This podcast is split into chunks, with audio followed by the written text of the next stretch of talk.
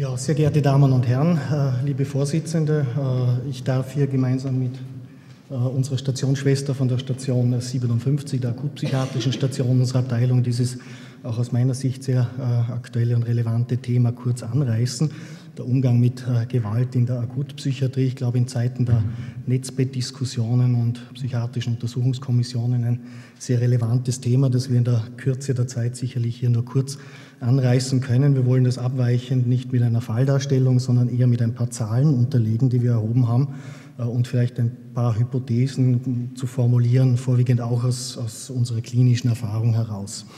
Ähm, zur Struktur unserer Station, dass Sie den Hintergrund ein wenig sehen. Wir haben also in unserer Akutstation 20 Betten zur Verfügung äh, und diese 20 Betten dienen äh, zur Hauptsache den stationären Aufnahmen an unserer Abteilung. Also die überwiegende Mehrzahl der Aufnahmen geschieht an dieser Station, äh, neben der gerontopsychiatrischen Station 38, die also alle Patienten, die über 65-jährig sind, aufnehmen, sind wir sozusagen die Hauptaufnahmeeinheit unserer Abteilung. Äh, Direktaufnahmen an Supergutstationen sind vergleichsweise eher seltener und werden äh, nicht so oft durchgeführt.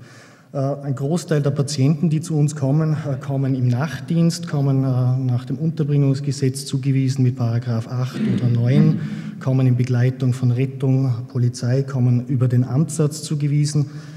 Daneben gibt es auch viele Patienten, die in Begleitung und motiviert durch Angehörige, durch Freunde an die Abteilung kommen, immer wieder mit dem oder in überwiegender Mehrzahl mit einem Aufnahmewunsch.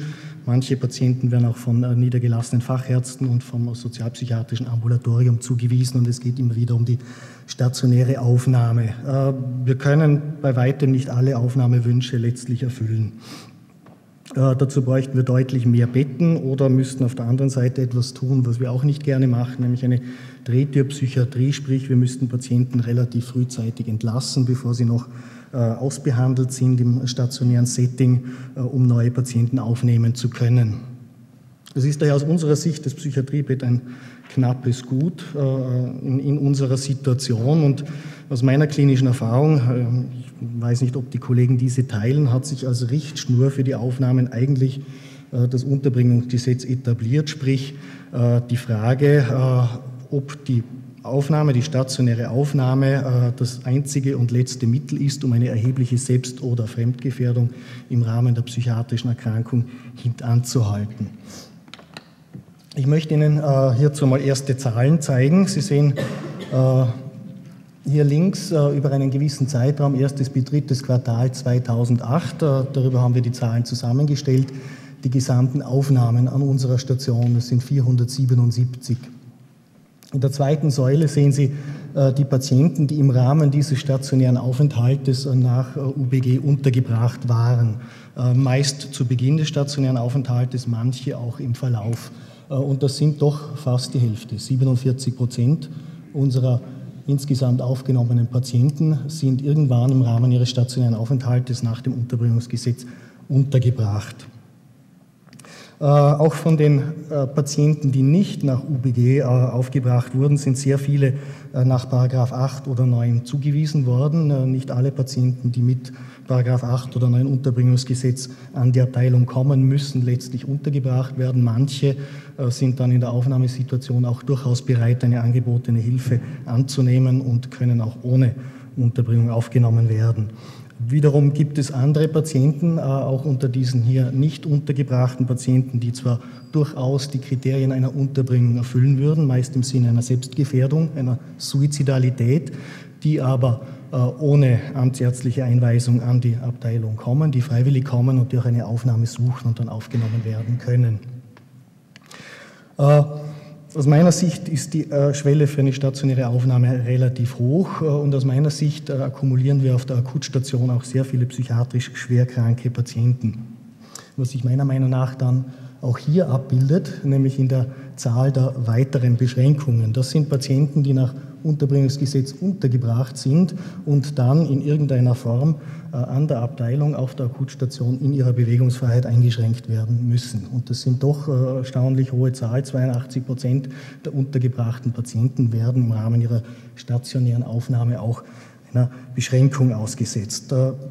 Die Frage ist nun, was sind das auch für Ereignisse, die so, zu solchen Beschränkungsmaßnahmen führen? Da würde ich jetzt gerne an die Petra übergeben. Ja, guten Abend. Ich darf Sie nun in die Welt der Aggressionsereignisse entführen, sozusagen. Äh, was wir gerne präsentieren wollen, ist, so wie an ganz vielen psychiatrischen Abteilungen in Wien, verwenden auch wir äh, Aggressionserfassungsbögen, und zwar SOAS-R. Und wir haben hier eine Auswertung mitgebracht aller Aggressionsereignisse im Jahre 2008, wobei wir uns ausschließlich auf Aggressionsereignisse konzentriert haben, die nach der subjektiven Einschätzungsskala, die am SOAS-R-Bogen vorgegeben ist, die von 1 bis 10 geht, den Wert über 5, also sozusagen fürs anwesende Personal, doch relativ gefährlich wirkend oder auch relativ aufregend äh, sozusagen ausgearbeitet haben. Wir hatten insgesamt im Jahr 2008 40 Gewaltereignisse. Äh, von diesen 40 Gewaltereignissen wobei die Zahl 40 relativ niedrig erscheint, wenn man sich das durchrechnet, heißt das aber, wir haben jeden neunten bis zehnten Tag doch ein relativ erhebliches Gewaltereignis auf der Station. Äh, von diesen 40 waren 26 Männer und 14 Frauen. Das heißt, die Gewalt an der psychiatrischen Akutstation ist eigentlich männlich, im Vergleich zu den Unterbringungszahlen muss man allerdings sagen, dass wir ein bisschen mehr untergebrachte Frauen als Männer haben. Also das deckt sich nicht. Äh, die Geschlechtsverteilung bei der Aggression gegen Personen, prinzipiell haben wir mal erhoben, es waren 19 Ereignisse gegen Gegenstände und 25 Ereignisse, wo sozusagen der Patient, die Patientin gegen eine Person und davon sind ungefähr 99 Prozent äh, Stationspersonal. Wir hatten einen einzigen Patienten, der einen Besucher attackiert hat, äh, sozusagen stattgefunden hat. Das ist ein bisschen mehr als 40, weil wir sozusagen in einem Ereignis auch manchmal haben, dass Patienten gegen Gegenstände und gegen Personen gewalttätig werden. Äh, Gewalttätigkeit gegen Personen. In diesem Jahr spielt sich ab im Spektrum von Ohrfeigen, Versuchen hinzutreten, äh, Pflegepersonal kratzen, wir hatten zerrissene Hosen bei Ärztinnen, äh, wir hatten Patienten, die versucht haben, mit Spiegelscherben auf Mitarbeiter loszugehen. Wir hatten einen einzigen Patienten, der auch versucht hat, eine Kollegin, eine Pflegedienstkollegin äh, zu würgen. Also das sind so die, äh, ja, die Hauptattacken gegen, gegen das Personal eigentlich. Auch hier ist es so, dass sozusagen Gewalt gegen Personen vor allem Männer verüben. Äh, 21 Aggressionsereignisse wurden von Männern verübt, hingegen waren es nur vier Frauen, die äh, Personal bzw andere Personen tätlich attackiert haben. Ja, die Auslöser werden auch auf dem Aggressionserfassungsbogen erfasst, wobei 30 von 40 äh, Fälle sozusagen war uns nicht möglich, mit dem Patienten weder unmittelbar nach dem Aggressionsereignis noch im Verlauf des Aufenthaltes zu erarbeiten, wieso und warum dieses Aggressionsereignis passiert ist. Also schlichtweg und einfach der Auslöser weder uns noch dem betreffenden Patienten oder Patientin bekannt. Äh, erstaunlicherweise sind es nur fünf Vorfälle gewesen, wo wir den Patienten etwas verwehren mussten. Äh, bei vier von den fünf äh, Vorfällen war es so, dass sozusagen das Pflegepersonal den Patienten darauf hinweisen musste, dass er untergebracht ist und dass er die Station jetzt nicht verlassen darf. Also sozusagen das, das Verhindern, einfach nach Hause zu gehen. Ja, es waren vier Patienten, wo es die Probleme bei Therapieverweigerung gab, sprich, das waren Situationen, wo das Pflegepersonal den Patienten entweder zur Medikamenteneinnahme gebeten hat oder das Pflegepersonal versucht hat, die Infusionen anzuhängen. Also ganz, ganz, ganz klassisch, äh, ja, Patienten wollen ihre Therapie nicht oder wollten in der Situation die Therapie nicht. Äh, es war nur ein Aggressionsereignis im Rahmen einer Pflegehandlung. Äh, dass das nur ein Aggressionsereignis war, haben wir uns relativ gut versucht anzuschauen, wieso und warum das ist und wir sind draufgekommen, es gibt bei Pflegehandlungen eigentlich fast täglich auch Aggressionshandlungen gegenüber dem Pflegepersonal, allerdings nie im Ausmaß von über fünf in der Stärke. Also wie gesagt, würde man von eins bis zehn alle Ereignisse nehmen, würde dieser Punkt mit Sicherheit größer werden. Ja, äh, das traurige Kapitel oder auf der anderen Seite vielleicht auch ein bisschen das positive Kapitel ist, wir hatten 19 verletzte Personen, war alles, waren alles sozusagen äh, Mitarbeiter des Personals. Es waren 18 Mal Pflegepersonal, einmal eine Ärztin. Äh, alle diese Personen waren allerdings nur leicht verletzt. Leicht verletzt heißt, äh, es waren Hämatome, es waren Abschürfungen, es waren Kratzer, äh, es waren Schmerzen, kürzer oder ein bisschen länger als zehn Minuten, aber keiner dieser Mitarbeiter hatte auch nur einen einzigen Krankenstandstag aufgrund der Verletzung, Gott sei Dank, und wir hatten keinen schwer verletzten Mitarbeiter. Ja, das, die Schwere, Schweregrad des Ereignisses, wie ich schon gesagt habe, liegt bei diesen 40 Ereignissen ungefähr bei 7,5. Es waren sehr wenige Ereignisse, die die Mitarbeiter auch definitiv mit der, mit der Graduierung 10 empfunden haben und auch so dokumentiert haben. Ähm, heißt vielleicht, und es ist eine völlige Vermutung, dass wir möglicherweise auch schon relativ immun gegen, ja, gegen manche Dinge sind, die uns so im Alltag begegnen. Von der diagnostischen Aufteilung dieser Patienten haben wir eigentlich den großen Anteil dieser Patienten kommen aus dem schizophrenen Formenkreis. Ja. Ähm, auch bemerkenswert ist, dass da der ganz große Anteil auch Männer waren. Ja.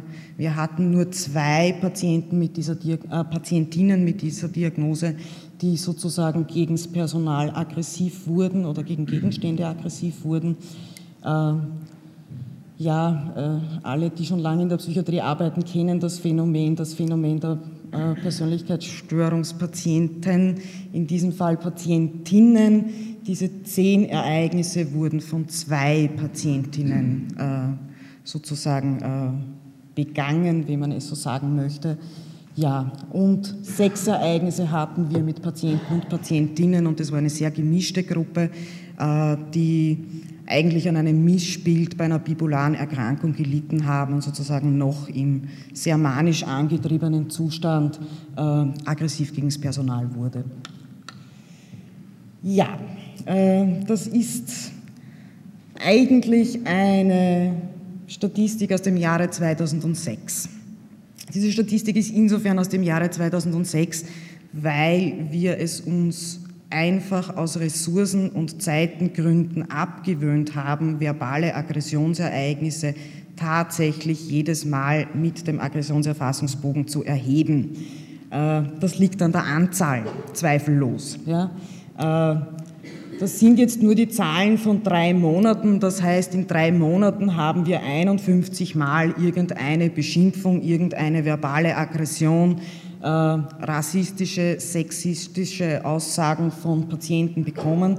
Äh, wie gesagt, diese ja, Aggressions, verbale Aggressionsereignisse erfassen wir inzwischen nicht mehr, weil das auch unsere Ressourcen einfach übersteigt und wir auch am Patienten sein wollen und nicht Zetteln ausfüllen. Auch da völlig klar, es sind Männer, die auch verbal aggressiv werden und deutlich weniger Frauen.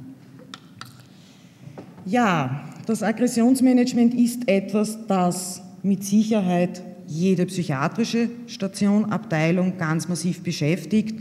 Äh, dadurch, dass wir doch in einem Schwerpunktkrankenhaus arbeiten und doch einen sehr, sehr guten Kontakt mit vielen anderen Fachdisziplinen haben, wissen wir, dass Aggressionsereignisse und Aggressionsmanagement bei weitem kein psychiatrisches Phänomen ist. Das ist etwas, das kann jede Station treffen, jede Disziplin treffen. Äh, wir wissen, dass gerade im Bereich Unfall, Unfallambulanz, Aufnahmestation bei uns im Haus natürlich auch höchst aggressive Patienten vor Ort sind und immer wieder aufgenommen werden und dass auch diese Kolleginnen und Kollegen äh, ja langsam aber doch sehr, sehr, sehr bemüht sind, Aggressionsmanagement auch für diese Bereiche aufzubauen. Das heißt, das ist kein rein psychiatrisches hm, sage ich jetzt einmal, Phänomen und ist aber mit Sicherheit vielleicht auch ein Stück weit Aufgabe der Psychiatrie, auch anderen Fachdisziplinen dabei behilflich zu sein. Was braucht es für gutes Aggressionsmanagement? Prinzipiell muss ich sagen, Aggressionsmanagement ist etwas, das wir in vielen, vielen Jahren und in den 15 Jahren im Donauspital erlernt haben und das bei weitem nicht funktioniert hat von Tag Null weg. Aggressionsmanagement hat viel mit Erfahrung zu tun, hat viel damit zu tun, wie erfahren sind die Mitarbeiter, wie, wie gehen wir auch mit örtlichen Situationen um. Äh, wie gesagt, da hat sich einiges verändert. Das ist eindeutig ein Lernprozess und wir können bis heute, glaube ich, nicht von uns sagen, dass dieser Lernprozess zu Ende ist. Ich denke, wir werden weiter lernen. Äh, ganz wichtig sind für uns natürlich räumliche Bedingungen, die es uns ermöglichen, Patienten gut, schnell, und sicher aus einem Aggressionsereignis heraus sozusagen entweder in eine Behandlung oder eben auch in eine Beschränkungssituation zu bringen. Äh, von den Räumlichkeiten her ist es so, dass bei uns gerade alle Aufnahmesituationen natürlich im Aufnahmezimmer stattfinden, dass wir mehrfach auch vom Mobiliar her verändert haben, wo wir immer wieder Adaptionen vorgenommen haben, um sozusagen dort besser auf den Patienten zugehen zu können und Aggressionssituationen auch schneller abwickeln zu können. Personelle Bedingungen sind einerseits natürlich, ich brauche Personal und zwar relativ viel Personal, um eine Aggressionssituation gut bewältigen zu können. Äh, viele Hände reichen allerdings nicht aus. Ja? Äh, wir hatten gerade auch so in der Beginnzeit doch immer wieder auch Verletzungen, zum Beispiel bei Schülern. Inzwischen ist es so, dass für uns relativ klar ist, ein Schüler, ein Ausbildungskandidat, ein Praktikant, der sehr wenig Erfahrung hat, hat in einer Aggressionssituation, sollte er nicht hineinrutschen, primär einmal nichts verloren und wandern eher in der zweiten, dritten Reihe, wenn ich das so sagen darf. Ja. Äh, Ganz positiv haben wir erlebt, dass wir seit 2005, glaube ich, äh, die Eskalationsmanagement schulen. Es ist auch so, dass wir auf der Akutstation inzwischen 100 Prozent Durchschulung haben, sprich es sind alle im Deeskalationsmanagement geschult und wir machen sehr, sehr regelmäßig sozusagen Wiederholungsschulungen, die wir auch bei uns direkt auf der Station stattfinden lassen, im Untersuchungszimmer, in einem Patientenzimmer, um uns sozusagen immer wieder auch in der Rollenspielsituation anzusehen, was können wir verändern, was müssen wir noch verändern, in was für eine Richtung soll es gehen. Ja, und dann braucht es natürlich organisatorische Bedingungen, Organisatorische Bedingungen, und ich denke, das ist inzwischen relativ gut bei uns gelungen. Organisatorische Bedingungen heißen einfach, wenn ich zum Telefon greife und ich rufe meine drei Nachbarstationen an und sage, ich brauche akut Personalverstärkung jetzt, dass ich auch binnen ganz kurzer Zeit tatsächlich Personal da habe. Was wir sicher auch gelernt haben und lernen mussten, dass wir die Polizei nicht mehr gehen lassen in Aufnahmesituationen. Also früher ist es einfach sehr, sehr häufig passiert, dass man gedacht hat, okay, der Patient ist eh halbwegs ruhig, Polizei macht Hand- und Fußschellen auf, die Polizei geht und wir stehen dann alleine mit diesem Patienten da. Das sind Situationen, die heute so gut wie nicht mehr passieren. Ja? Also die Assistenzleistung der Polizei fordern wir ein. Ja? Eine der organisatorischen Bedingungen, die wir jetzt gerade versuchen zu lösen und ich hoffe relativ bald gelöst haben werden, ist ein sogenanntes Notfallspager-System, das wir gerade jetzt auf einer Station schon im Probelauf haben äh, und das natürlich dann auf alle anderen Stationen auch ausgeweitet werden. Gut, ich glaube, ich habe genug gesprochen. Ich übergebe wieder. Halt, ein, ein Slide kommt noch. Ich muss Sie mit einem Slide, muss ich Sie noch quälen, dann ist es sicher vorbei, versprochen.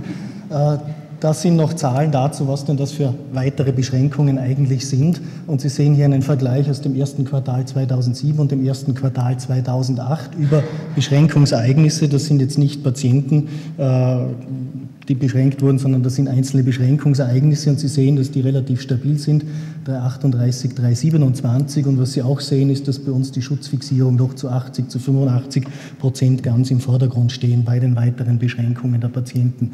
Äh, Netzbett in Zeiten der Netzbettdiskussion interessant, haben auch schon 2007 mit 16 Prozent kaum eine Rolle gespielt, offenbar bei uns und sind eigentlich halbiert 2008 mit nur mehr 8,3 Prozent. Äh, Zimmerbeschränkungen haben sich verdoppelt, allerdings auf kleinem Niveau von 2,3 auf 4,9 Prozent, was bei uns auf einer Akutstation mit jüngeren Patienten naturgemäß kaum eine Rolle spielt, sind Dinge wie Steckgitter oder Stecktisch. Die sind hier zu vernachlässigen. Äh, bleibt mir nur mehr zu sagen, dass also die weiteren Beschränkungen nicht äh, das Ende der Fahnenstange sind. Dazu gehört natürlich dann auch eine spezifische therapeutisch, in dem Fall medikamentöse Behandlung, eine Sedierung und auch dann ein Monitoring. Danke.